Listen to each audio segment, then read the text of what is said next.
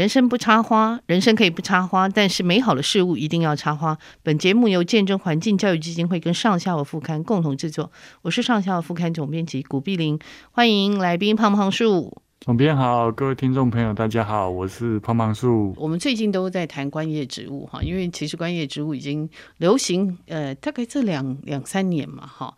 那我们谈过几种哈，那今天我我就想来，因为那我我发现哈，以前我觉得很寻常的植物，发现在这个观叶草当中，它好像又被当做一个重点哈。像姑婆玉属的这个观叶植物，以前我们都是郊区挖哈。然后 放在室内，它也长得真的是叶肥茎壮哈。可是现在好像变成是观叶植物的主要一属。那我是有看过一些，像泰国他们是种很多嘛哈。瑞敏大概应一定比我清楚，他们把这个属当做海芋属或是观音莲属，那跟芋头不一样。哎，是是这样子，我们也是这样分吗？还是说，呃，其实。呃，观音莲这个属，那个拉丁文属名 Alocasia，那就跟玉属 Cassia，Cassia 是一样，就是它它就是近似的。嗯哼。那我们台湾是叫做姑婆玉属，哦，我们叫或者叫观音莲。那中国大陆是叫做海芋属。哦，OK。那其实我们台湾自己就有三种，原生就有三种，就包括姑婆芋，然后台湾姑婆芋跟蓝屿姑婆芋。嗯哼。不过。很有趣的是，这三种都是广布种啊，都不是我们台湾自己就不是只有台湾有，不是独有的。对，那一般我们郊区大家最常看到叶子很大，就是常被误，呃，偶尔新闻会说有人误食的那一种。那那个大概就最常见。然后另外有一种又是叫做佛手玉，它叶子就比较小，就是台湾姑婆芋。那叶子心形的。然后另外还有只有兰屿岛上兰屿姑婆玉，哦，那兰屿姑婆玉其实也是整个东南亚广泛分布的热带的的一个物种。哦，那这几种其实台湾园艺界栽培多年，就是一直都有。嗯哼哼哼。那特别是像兰屿姑婆芋的那个初艺，就是迷彩般的，一直从我念书的时候就一直都有看过。哦。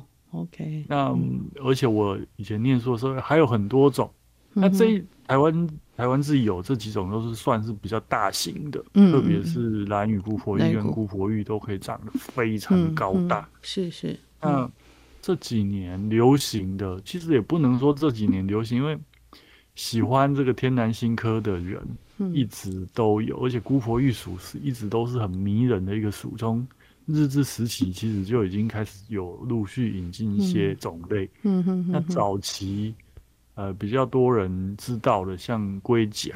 哦，龟甲。现在现现在新年轻人把它称为铜镜，就是 Q Pre 那个那个种。然后还有像 Longiloba，就是长叶观音莲。哦，长叶观音莲我知道，对对对，那很漂亮。都已经引进非常非常久，都而且是很漂亮的种类。对对对。然后还有早期像什么黑丝绒，就绒叶观音。哦，榕叶的观音莲。嗯。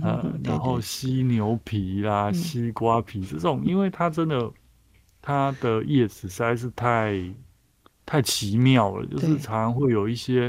塑胶质感，然后你觉得这真的是植物吗？对，像你刚刚讲的那个、那个、那个，有一哎，他们叫也是叫，也可以叫甲骨文嘛，是不是？呃，甲骨文又是另外又是另外一种，就是它看起来就很像假的哎、呃。对，它就是很像假的，然后它的叶脉凹凹凸凸，就是各式各样，然后甚至国外也有人把它杂交育种出更多，然后还有什么黑叶，嗯。那、啊、早期还有一种就是就是呃用就是各式各样去杂交，所以它从大中小嗯不同 size 都有嗯嗯。那原生种本来就很多，嗯可能就是加上未发表可能有百种近百种嗯嗯嗯。那这一属比较麻烦，就是它在栽培上面啊，大家会觉得哎姑婆芋好像很常见很好种，对啊，其实连姑婆玉还是有人会种死，真的还假？哎我我都给它乱种哎、欸。我完全是给他乱种的。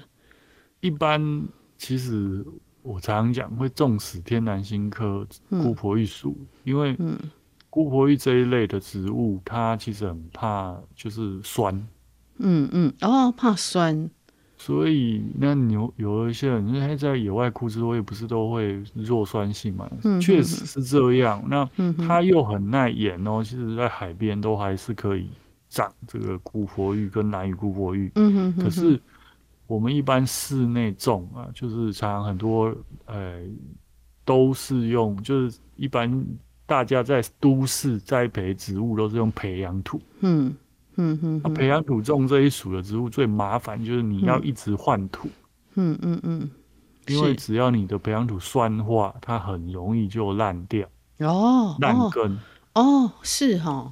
对，然后再来是它又大部分除了我们台湾自己原生的那几种，嗯，大部分来自东南亚，特别是来自婆罗洲岛的那些长得最奇怪，但是又最多人喜欢的那些种类，嗯。非常怕冷。哦，是，所以它一定是要热就对了，一定要够热，但是不能湿吗？这样讲也不是够热，就是它不能冷，冷，它其实也没有需要很，它喜欢那种二二十几度哦，okay, 因为它长在热带雨林里面，是是是，然后耐阴性很强。嗯、那很多人都会想说，嗯、那就减少水分供给，就是种在室内，然后让它土壤土表干一点。嗯、其实它不是。它最大的麻烦就是，它其实这一个属你会发现，它不喜欢它的茎，就是它的地上地地，它的茎其实不喜欢被埋在土里。哦哦，是哦，它喜欢，所以它要爬在土表。你看姑婆一直一定都是爬在土表。哦、那如果你去野外看过，去东南亚看过观音莲、小型观音莲，嗯、你会发现它常常爬在石灰岩上面，嗯、然后被很多枯枝落叶。覆盖，嗯嗯，所以你种在土里面，嗯，其实很容易烂。再来是小型的观音莲，其实很容易细菌感染。哎，对，观音莲我发现小型的很难种，很容易细就是细菌或真菌感染，所以你绝对不要让它有伤口。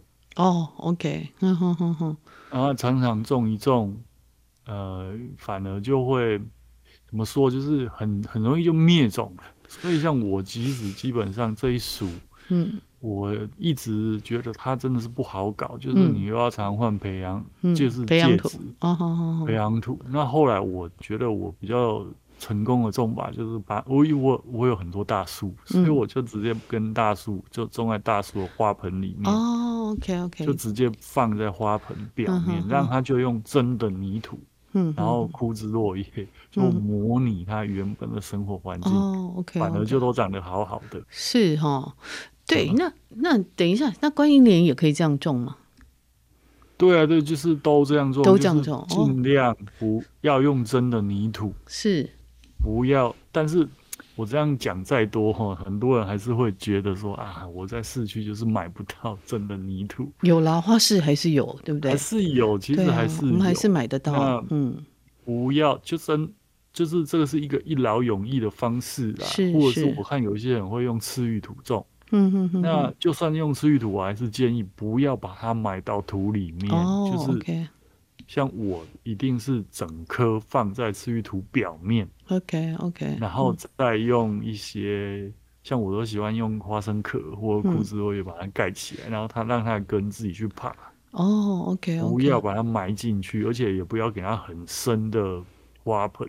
哦，真的，他他不需要，不需要，对不对？他只要一点点，其实不太需要。哦，OK，OK，嗯哼，反而那种丢在土壤表面的都长得比较好。真的哈，哎，有，所以你看，有时候我们伺候过度哈，反而让他养的不好。对，那嗯，像我其实种在，因为它你放在大，像我放在大树下，嗯，然后冬天那难免会掉叶子，因为台湾还是比较冷。嗯哼，哼，掉完叶子，春天其实它就很快就又长出来了。嗯哼哼哼。哦，OK OK，好，了解。嗯，所以其实它呃跟我们想象的其实不太一样哈。那嗯对，但是但是。一般人都会觉得好像，因为我们常看到那些姑婆玉，好像觉得很好养嘛，哈，然后也觉得它好像很平凡，对不对？可是其实我们发现，其实姑婆玉也是很多种。像我自己看到，哎，就刚刚瑞明讲了，它有的形状很特别，像那什么，那个那个烘那个烘鱼姑婆鱼，魟鱼是人工培养培育出来的畸形的。我第一次看到，我想说这是什么东西呀？对，而且还有一些已经肥养到几乎没有叶身了，就是剩下叶柄。哎，对对对，像有一种那个像剑叶观音莲，我感觉上它就是几乎就真的像剑这样子哈，然后没有对。就各种，其实人也是会一直去培育它啦，然后还有各式各样，还有一些是非常巨大的，什么大白鲨，然后叶缘是牙齿鲨鱼牙齿，然后非常比人还高。那这个也是也是培养的嘛？都都是有一些是培养的，啊，有一些是本来就非常巨大了，哦，所以这个鼠真的是太多了，在台湾你。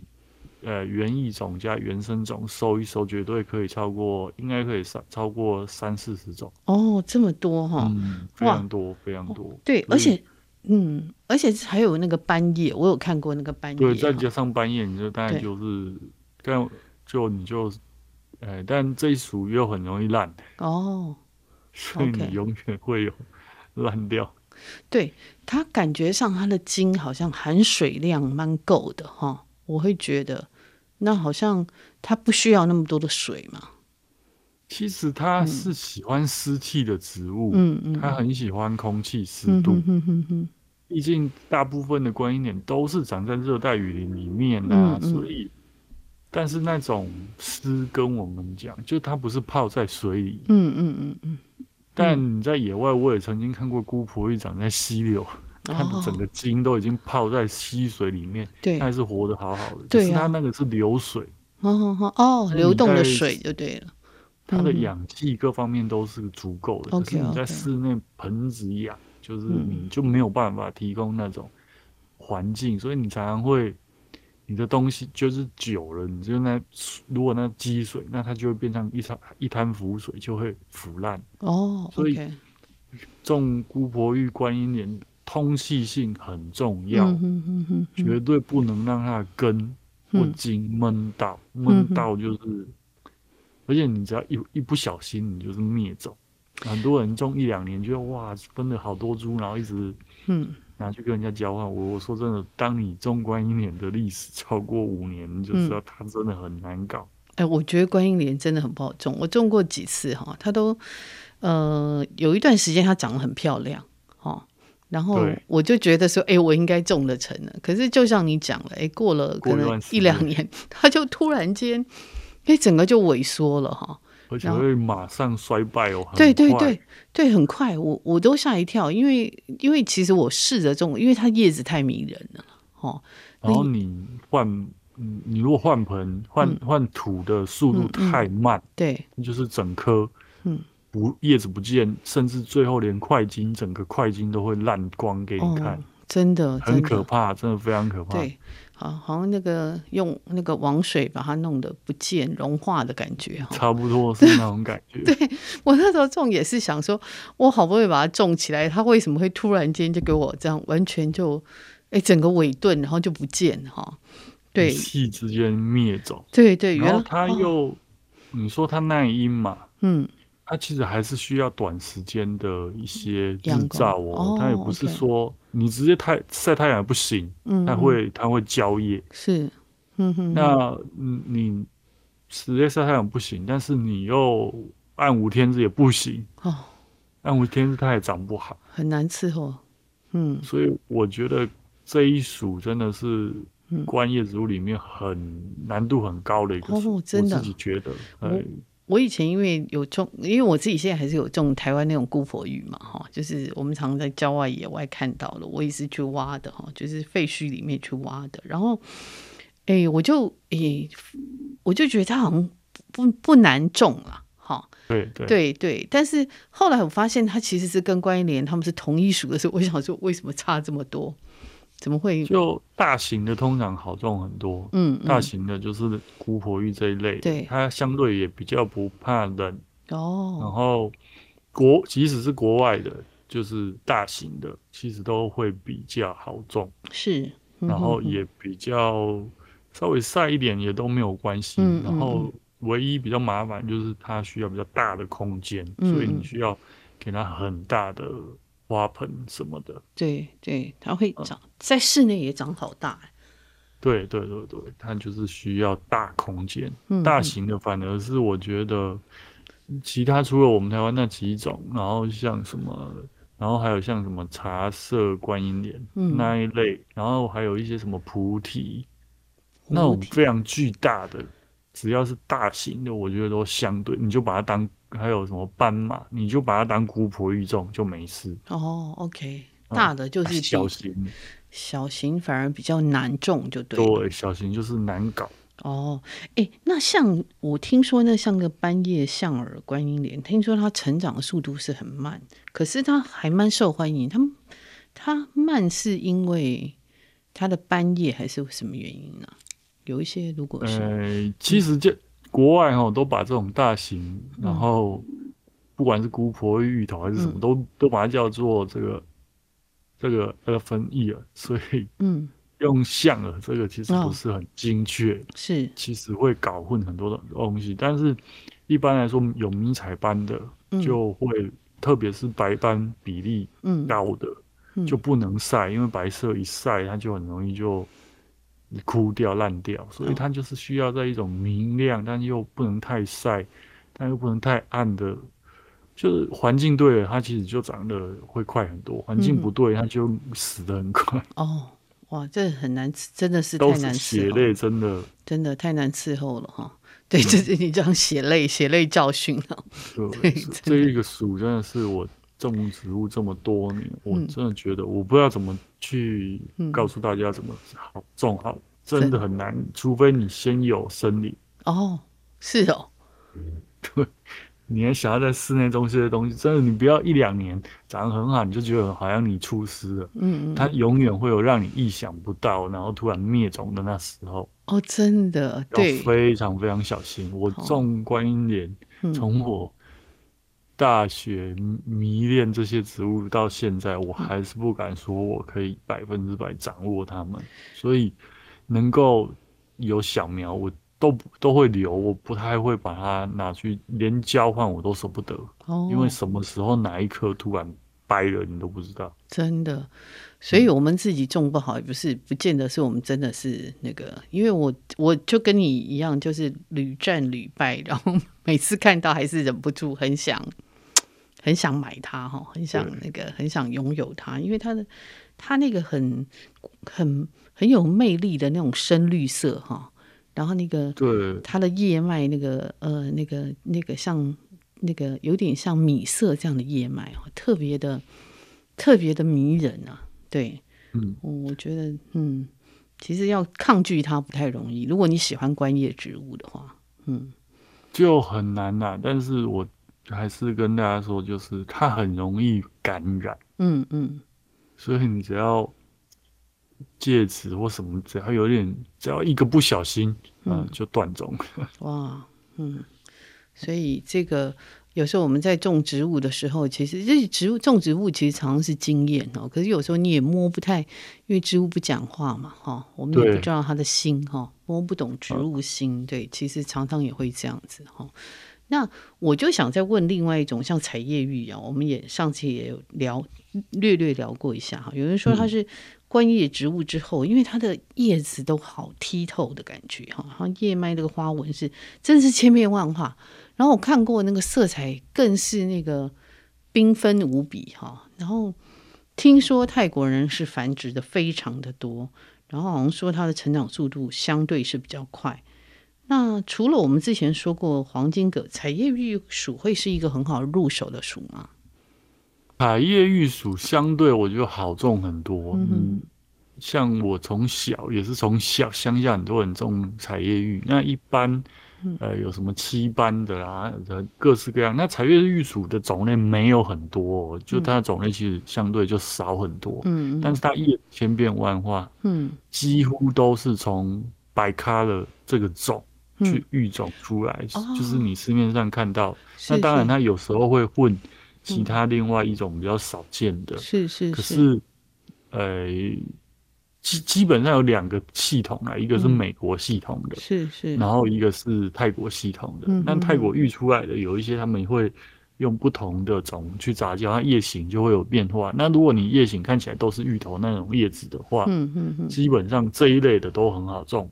哦，像芋头那一类的就很好种。对啊，如果叶叶形有不太一样的，嗯，基本上它就会比较娇贵一点。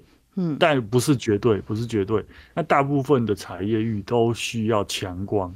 嗯、所以甚至全日照都是 OK 的。嗯哼，那你就是用土，我还是建议就是用土，然后在外面，呃、欸，像我常讲，就很多人说阿嬷种的比较好啊，因为阿嬷就是院子里面随便挖个坑把它埋了，它就 长得非常好。它大部分的植物体都，它它就有很明，它跟芋头一样，就有明显的地下茎。嗯嗯，所以它的茎就比较不怕闷。哦，OK。那你就用泥土.一定用泥土种。嗯哼哼哼。然后不要不要放室内，我真的觉得对他来说太阴暗了。哦，因为它也是有彩叶嘛，哈。尽量你还是放在嗯半至少要半天，就是阳台。嗯。朝南朝东有阳台，对，甚至全日照对他来说都是。但你稍微有一点点遮阴是还好，但绝对不要。那种暗无天日，它没有像观音莲那么耐阴。嗯嗯嗯嗯嗯嗯。然后，当然你市面上你可以买到有一些是这个白色斑很小颗的，有一种很小颗的。嗯嗯。然后还有像，呃、欸，一般叫做乳斑乳斑乳麦千年玉，那个也是彩叶玉的一种。嗯嗯嗯。那这一属比较麻烦，就是它冬天会休眠。哦，是。它叶子会整个不见消失，那、嗯、你就。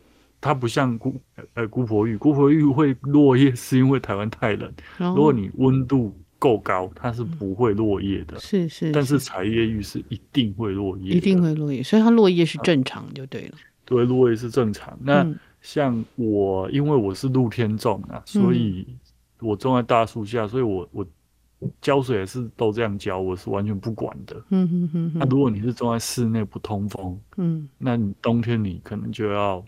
减少水分的供给，嗯嗯，会会比较安全呐，以免它烂掉。虽然它烂掉的机会也不是很高，可是因为毕竟它也是长在这个亚马逊雨林的植物，嗯，那台湾这几年又有陆陆续续引进一些呃原生种，但是呃种的人就不多，嗯哼，那我自己在亚马逊就是。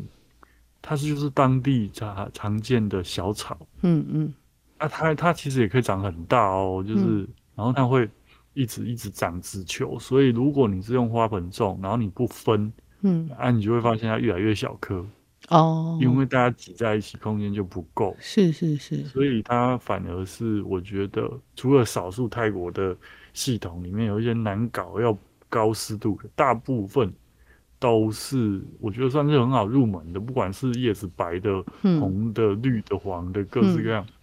它光是白开了这个种，就可以让你上百个品种，让你玩得非常高兴。而且它一直有，是泰国、美国那边一直会育培育新的对对。品种出来，所以你永远收不完。那老品种、新品种，嗯，那这几年刚好流行，所以老品种。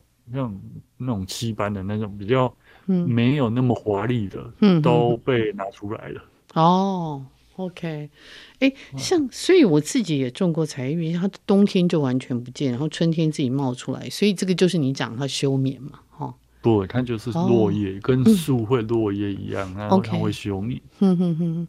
可是我自己也会开花哦。对，哎、欸，我自己有种过，还有海海芋也算是姑婆玉属，对不对？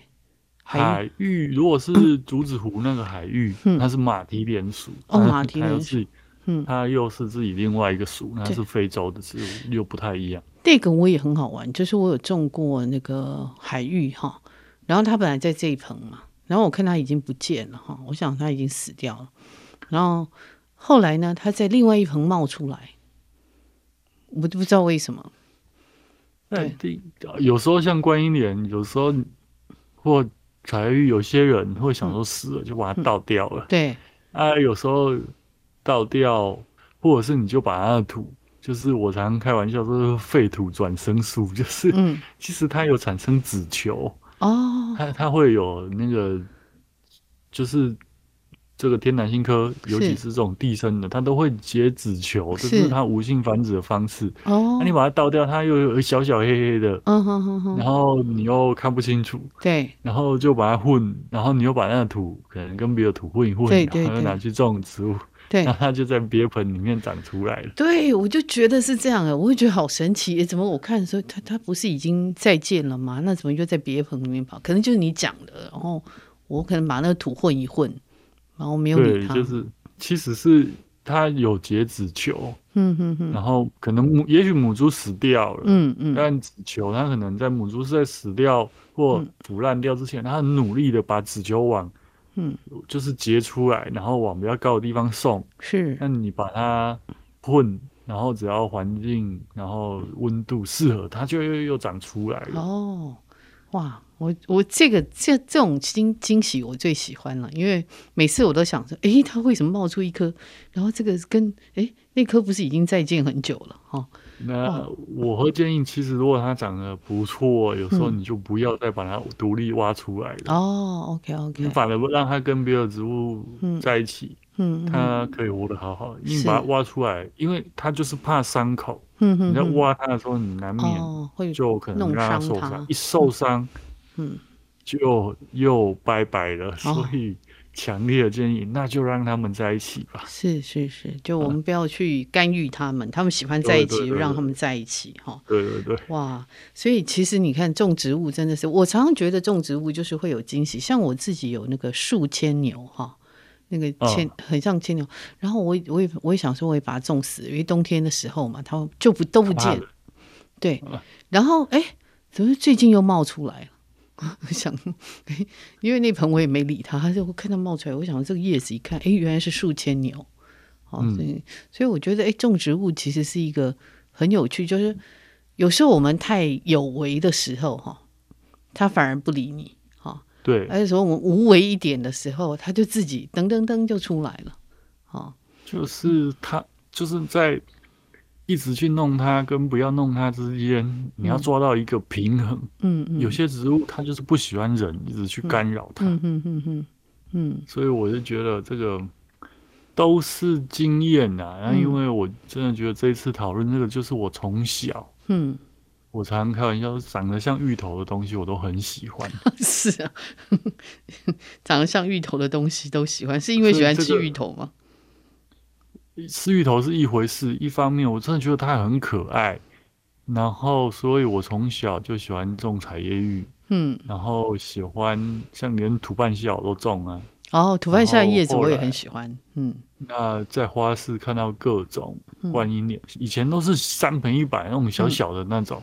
嗯嗯，是因为以前都是那种组织培养，就大量繁殖。那从小我就会去买，那因为死过太多太多次，嗯，所以它对我来说就是一个，哎，很难跨越的高山，所以我都努力的维持好。然后没，就是它，它真的需要你一直常常去看它，你不能不理它，不理它，它就哪一天就消失了。但你也不能太常去。一直也不要一直去动它，但是它就是需要一直换盆。嗯嗯嗯。如果你是用你是用培养土种的话，嗯，那、啊、如果你最后你跟我一样改成用泥土种，真的就可以撑非常久。嗯，就是让它像姑婆芋一样，它整个平贴在你的呃空间够大，平贴在地上，然后慢慢爬，那它它就一定会有一段挺出来的。嗯，然后即使它的长尾巴。烂掉，它头至少一直一直都在。我觉得这种是一个比较，呃，比较好管理的方式。OK，所以，嗯、所以就说我们在种植物的时候，哈，其实就像瑞敏常讲的，就是说，当然你可以阅读了，哈。那阅读也是必要的嘛，因为瑞敏经常讲说阅读是必要。可是你其实，在那个种植当中，你也是在摸索那个经验嘛，哈。然后你刚刚讲说，最好是用土来种，可是因为有时候大家会担心那个土是不是粘性太高，然后不，嗯，不太会排水。那这个问是一个问题吗？呃，如果你你的。呃，像很多人都说啊，我花盆太大，排水不易。可是，如像我变成说我是超级大花盆内，就是我在树下，当你花盆非常大，那它你就把它放在土表，它反而是透气性非常好，就是跟在大地一样。嗯哼哼哼哼，就是要去.去，这个也是一种经验，就是到底什么才是所谓的透气？是，那什么叫做呃排水好？因为只要它的透气性很高，它不会一直是久湿不干、积水的状态，即使是非常大的花盆。是，就反而我后后来用久了，我觉得塑胶花盆反而是最不好用的，最不好用。对，塑胶花盆反而是最不好用的。啊，真的啊，呃、所以是反而嗯，那种就是红砖那种红红陶土烧的比较好。哎，因为塑胶花盆很容易，因为它不排水嘛。嗯嗯嗯嗯，然后它就一直积在里面，它不会透气的。所以久了，你就会开始试尝试各种，而且。嗯不见得大花盆就不好，是。然后土也是你需要一直去观察，因为我觉得沙子土还是相对，还还排排水是相对好，纯沙也不好，嗯、沙子壤土真的对植物来说，就它没有养分嘛，对不对？但是你又需要给它很多的枯枝落叶，嗯哼哼哼哼，所以，哎，这个都，我还是再三强调，是是。就是 不要把它泡在，不要把它闷在土壤里面。OK，OK，了解。嗯，就是观音莲，你一定要让它趴在土表。是是，嗯哼哼，是比较健康的。OK，好。那因为我们每次一讲，反正我说我们每次一讲到植物就没完没了，因为时间很快又又又到了哈。那呃，嗯、我们今天就呃跟那个瑞敏讲到这里，谢谢瑞敏，谢谢。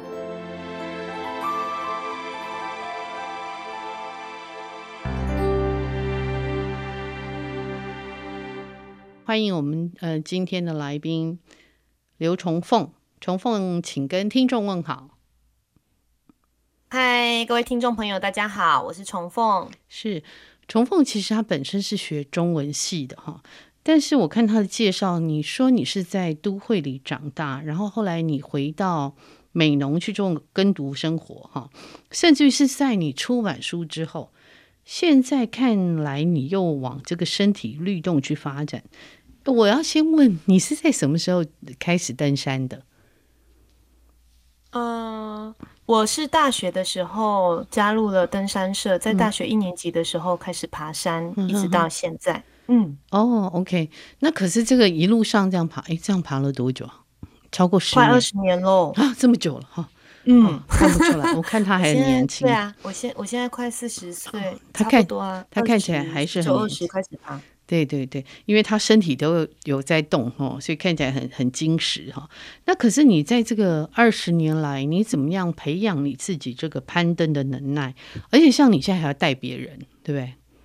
对，呃，培养自己攀登的能耐，呃，大多时候登山它其实就是经验的累积，非非常的重要。嗯，嗯，所以呃。没没有特别想说要去培养自己攀登的能耐，但只要有机会可以去，早期的时候就是还是菜鸟的时候，嗯，只要有机会可以去爬山，就会去爬山。但那时候没有想那么多是，是呃为了要让自己攀登的能力变强。嗯哼，但是对，就是比较像是学长姐有有邀，那我我我就去。其实后来也爬到。爬山很累，嗯，就是在体力上面、身身体上面的负荷，它是有一定程度对。的负担的。对，嗯、那如果没有基本的兴趣，对于山野或者是大自然环境基本兴趣的话，要要一直爬下去，不是那么容易的事。嗯哼哼哼哼，嗯，所以很多时候支撑我去不停往山上走去的一个蛮关键的动力，还是在于对大自然跟嗯，我很喜欢台湾的高山，所以后来真是真的很喜欢，嗯，就是呃去走高山。那走爬高山的话，它又比较需要时间，嗯哼哼，就是因为它比较远嘛，嗯、对，嗯对，所以嗯、呃、就这样一而再再而三，不知不觉也就。呃，爬到了现在，毕业以后到现在，我们还是会回头再去跟学校的在校生爬山哦。真的，就是会差个十几十几岁，然后还是跟、对对对，还是会跟学生时代一样，他们对对，我们这个就叫老骨头 OB。就是会 OB 会跟在校生一样一起爬山，然后我在大学的时候，其实就会有大我一轮以上的学长姐跟我们一起爬山，所以这好像就是代代相传吧。哎，这个很就这样子一直走到了现在。哎，这很有趣哎，因为其实很多人我都以为很多人他这个大学毕业之后，他其实进到社会就不太会去爬山了哈。可是听你这样讲，好像呃是嗯。还是会继续爬山，嗯，呃，一部分是因为我是自由业，时间比较弹性，嗯，还有一个是在校生，他们自己也还是会组队伍。嗯、那少数的已经毕已毕业生，如果他们呃公司有累积长假，有有约的话，大家就会努力的凑出一段。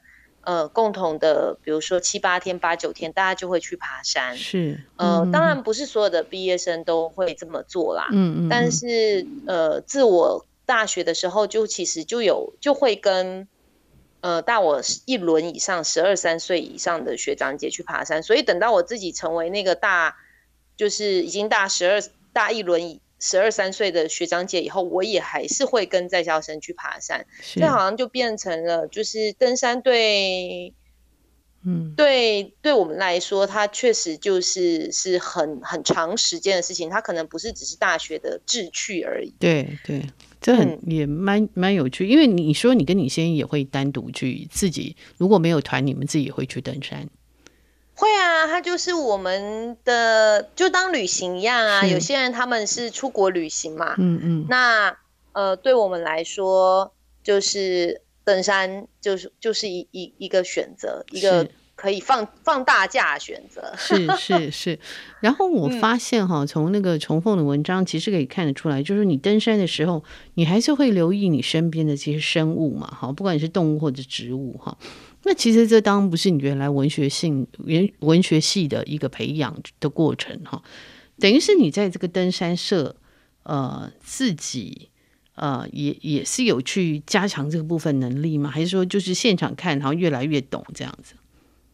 呃，不，其实，在登山社的时候没有特别的加强这个能力，嗯、因为在。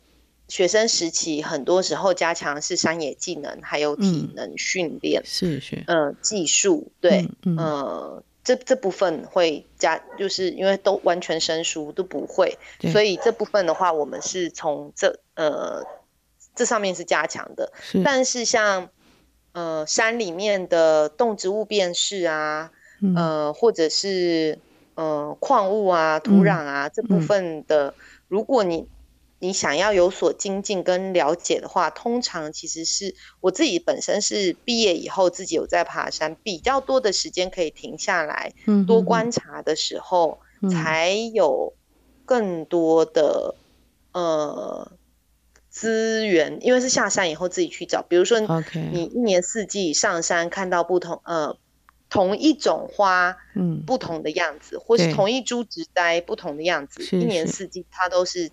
呃，会有不同的样貌。嗯、下山以后，我就会想认识它，嗯、我就会去找图鉴。是是是是，它比较像是在山上看他看的多了，哦、然后引起兴趣，然后我下山再去翻查。是，是，或者是说在山上有遇到相关专业的人士，嗯，比如说上上山研究地质的啊，嗯、呃，上山研究高山花草的啊，嗯嗯，研究野生动物的啊，你可以跟他们有一些交流。哦、比较多像是这样子去。呃，补充自己的知，就是知识的这个这个部分是。那因为以前大学的时候，大家都是比较抓那个队伍节奏，走的比较快，哦、比较少的时间可以在那边研究自然科学了。是是，了解了解哈。嗯、其实这个对你的写作，我觉得当然也是一个很重要的一部分嘛哈。那嗯，我再来就想要问重凤说，山对你的意义是什么？如果你这样爬了二十年，我想一定是很有意义的哈。嗯，呃，我现在上山，尤其是很常去的地方，比如雪山山区或者是南湖山区，嗯，山对我的意义很像，这感觉有点有点违反逻辑，但是山对我的意义其实有点像回家，嗯嗯嗯嗯，对，就是上到高山，嗯、尤其是闻到那样子的空气，跟走在松。松针铺地的、嗯、的土地上爬坡的时候，你再度接触到自己身体那个运转，然后跟你得调整呼吸，调整你的步伐，然后呃听山里面的风声，嗯，和远处传来的那个松涛的时候，我会觉得很像回家，这就是。呃，我一来再来的地方，嗯，那它对我的意义有一点根源性，哎，嗯，这么长时间的呃陪伴和理解，嗯，我我还是会去同一个地方，嗯，呃，比如说，呃，不管是自己去带团，嗯，呃，或者是跟山社的朋友去玩，嗯，对，嗯，对，它比较像，它也是也是一个我探索这个岛屿台湾，嗯。的身体脉动的，我觉得很重要的一个线索.它对我的意义是是这样，嗯、就是当我每次站在台湾的高山看台湾的中央山脉的林脊，嗯，呃，雪山山脉的林脊，这样子远远看过去的时候，我就会知道。嗯我生在一个什么样的岛屿之上？这个岛屿还有什么样的风景？然后我是这里的孩子，这样子。嗯嗯嗯嗯。所以真的就像回家的感觉哈。那其实我们本来就是从山林来的哈。那我还想问崇凤哈，就是我看到你其实呃女性一起登山啊的互相扶持，跟男女混合其实很不一样。而且我觉得女性有时候会有，我看你写哈，有一个更深层的一个心理层次的交流。那呃，甚至你能分享自己的生命啊，还有甚至你们的困惑，那这个部分重凤可以说一下吗？其实我觉得男性也也多少多多少少可能可能比较少，但是他们其实也会有。可是确实在女性呃登山的女性上面，尤其是一整群都是女女生女生的时候，嗯、呃，关于敏锐的。情绪，嗯，情感的流动，嗯，对，这部分就是呃，会会比较多层次一点，嗯嗯，对，我们的我我觉得我们好像内建有一种内建的，嗯。呃，那个感知感知系统，它是比较复杂曲折，然后比较多皱褶的那个东西，女性感觉上是，嗯，对对对对对，我呃，就是会因为。全部都在这边，然后又在自然的山野里面，嗯嗯、它会因此被打开，嗯、就是被敞开。嗯，那呃，确实，呃，因为也也因为女性聚在一起的时候，她们很好像天性上面就很容易，就是会会聊一些嗯。呃心事，或者是聊一些、嗯、呃很小的观察，因为嗯。呃，比较重细节，对，然后也节奏上也比较缓慢。确实，女性在山里面就是走路的节奏是比男性大多数来说是比男性慢的。嗯，然后他们喜欢感受，嗯，我自己本身也很喜欢感受，嗯嗯嗯嗯，对，所以有很有很多的女性在爬山，他其实不不是很 care 一定要走到山顶，或是一定要到达哪一个三角点，嗯，还是有，当然还是有，可是。呃，有一些比较多比例的女生，她是没有那么 care，她可能喜欢停下来看，嗯、呃，就是看一只鸟，然后一朵小花，嗯、呃，或者是对岩缝里它如何生根开花，嗯，就是他们可以在那边讨论很久，或者是停停在一个地方唱歌，是，是真的真的，对，嗯、就是呃，我觉得也许在生理性别上面跟心心理的那个敏。敏感度上面也有有确实有一些天生设计上面不同，导致我们在呃，如果比如说是纯女性登山的话，嗯，他可以在这上面多所发展，比较不用就是、嗯、呃，因为男女混团的话，大部分会还是会抓一个平均的节奏，是是，嗯哼哼，对。但是如果是纯女性，大家有共识就是要这样子走的话，其实是可以走的。呃，很缓慢呀，yeah, 嗯，对。对，那其实这个这个是我想重凤这几年带团哈，不管是男女混团或者是只有女性哈，其实这个中间我觉得都有很很细腻。那其实他这次是帮上上校副刊写了一篇山女了哈，就都是女性了哈，十二位。那我还在再来想问重凤关于写作哈，因为你上一本书是跟你呃非常好的朋友呃慧君哈张慧君，你们合写了一本那个《山海女子》哈。那当时是怎么样构想跟成书的？还有跟你单独写作的差异呢？一部分是因为慧君刚好他，嗯，这么呃这些年来都在跟海洋嗯。呃有有交集连接，然后也在黑潮基金会工作，是海洋的工作，嗯、是。呃海上解说员，然后同时也是做海洋保育的很多的倡议的呃组织的工作，是。那刚刚好我这边是做。嗯，山山野向导，嗯嗯，山林教育，嗯嗯，所以，呃，我们就因为这部分就一起去，呃，做了一个共同的讨论，就是那我们就来写从女性的观点，嗯，去，呃，写我们所看到的，嗯，山里面的或者是海上的，嗯，对，海上的世界，啊，因为。呃，其实我那时候有也有一些没有把握，就是我不知道所谓的女性观点，嗯、那到底是什么呢？嗯嗯嗯，为什么一定要强调是女性观点呢？观点，嗯，对对。但是后来我发现，真的哎，就是哎，当我们只是就这样子，就是、嗯、呃一抛一接的，因为它比较像是对话性的书书写，嗯哼哼哼，对。其实我我在山里面感受到的，他在海上所联想到的东西，嗯哼，有些东西确实就真的是，呃，是很。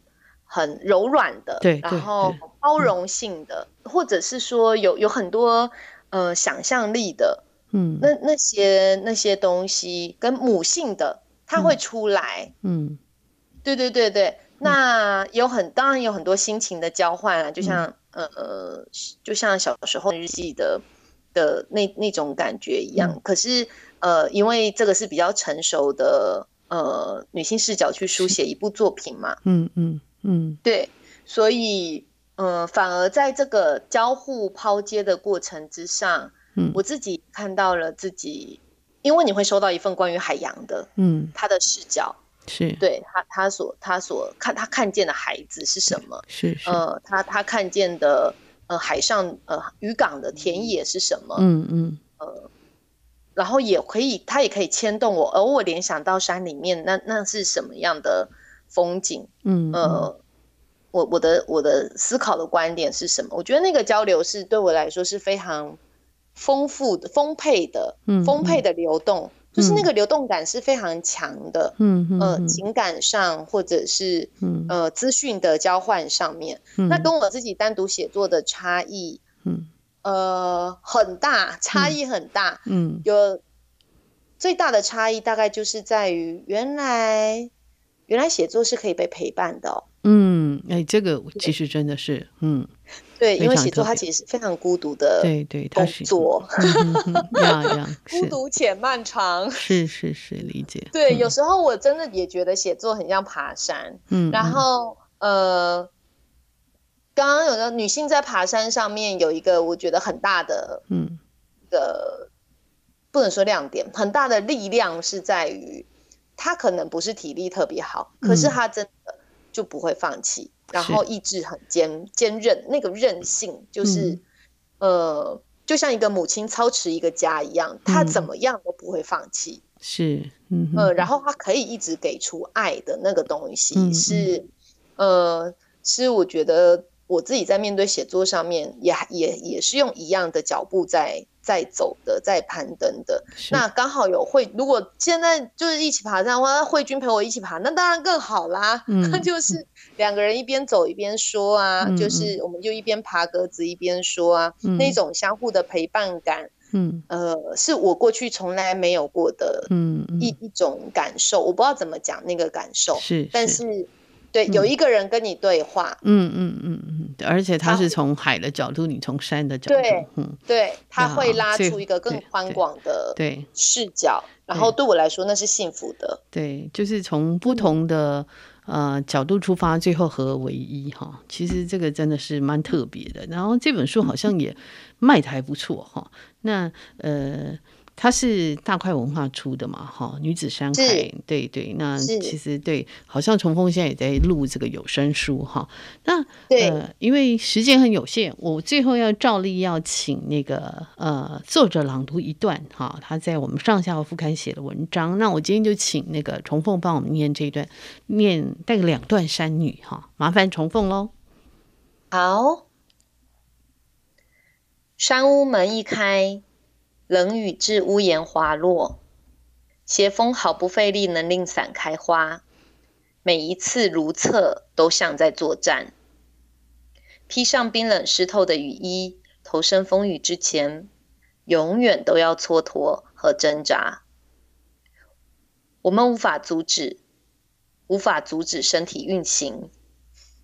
屎尿会来，你被迫冒着风雨去蹲伏。活着，越湿冷，越明晰，越狂暴，越清醒。大风冷雨中，一行人背上小背包走向谷地深处。回身一看，南湖山屋啊！这伴随我大半青春的红白小屋，就这么隐没雾里。多少个故事，多少次追寻，关于山野、环境、人性，各种渴望和欲求。而我还是会上来，探看这里的千百种风情，诉说地底埋葬的垃圾与足迹。我曾一人独享风雨，那时有未解的孤寂。而今有一群人，一群女人，无畏风雨的穿越抵达。他们以行动告诉我，你不孤单。看不见不代表不存在。我们呢，不是来看大山的，是来给大山看的。于是这世界颠倒了，平衡了，混融了。天气不好，再不是不上山的理由。原来入山不为看山，而是遇见觉醒清明的自身。寒冷与无名，都是为了逼出全新的温暖与澄澈。好，我们谢谢重凤啊，他帮我们朗读这个《山女》哈，这是其中的几段。那如果呃听众想要看这个完整的这篇文章，就麻烦你查上下游副刊哈。那这这篇文章就是刘崇凤呃帮我们上下游副刊写的，我也希望他以后可以帮我们多写一点哈。那我今天非常谢谢重凤，他在遥远的那个。美农跟我们连线，所以大家会听到后面有狗叫声哈，真的是在农家。音乐狗叫跟 呃什么货车、农 机开过的地的声音，对，很有背景音乐，很有环境音乐的感觉哈。那先谢谢，非常谢谢重凤，谢谢，谢谢各位听众，也谢谢大家。本节目呢是由见证环境教育基金会跟上下游副刊共同制作，我们是一个线上媒体。也是由见证环境教育基金会支持的上下游新闻与市集的副刊。如果您想了解食物怎么来，欢迎收听食农搜查线上下游新闻。那喜欢阅读饮食跟生态文学，请在线上搜寻上下游副刊，也请订阅，请务必订阅、下载订阅。那谢谢各位的支持，谢谢各位的收听，拜拜。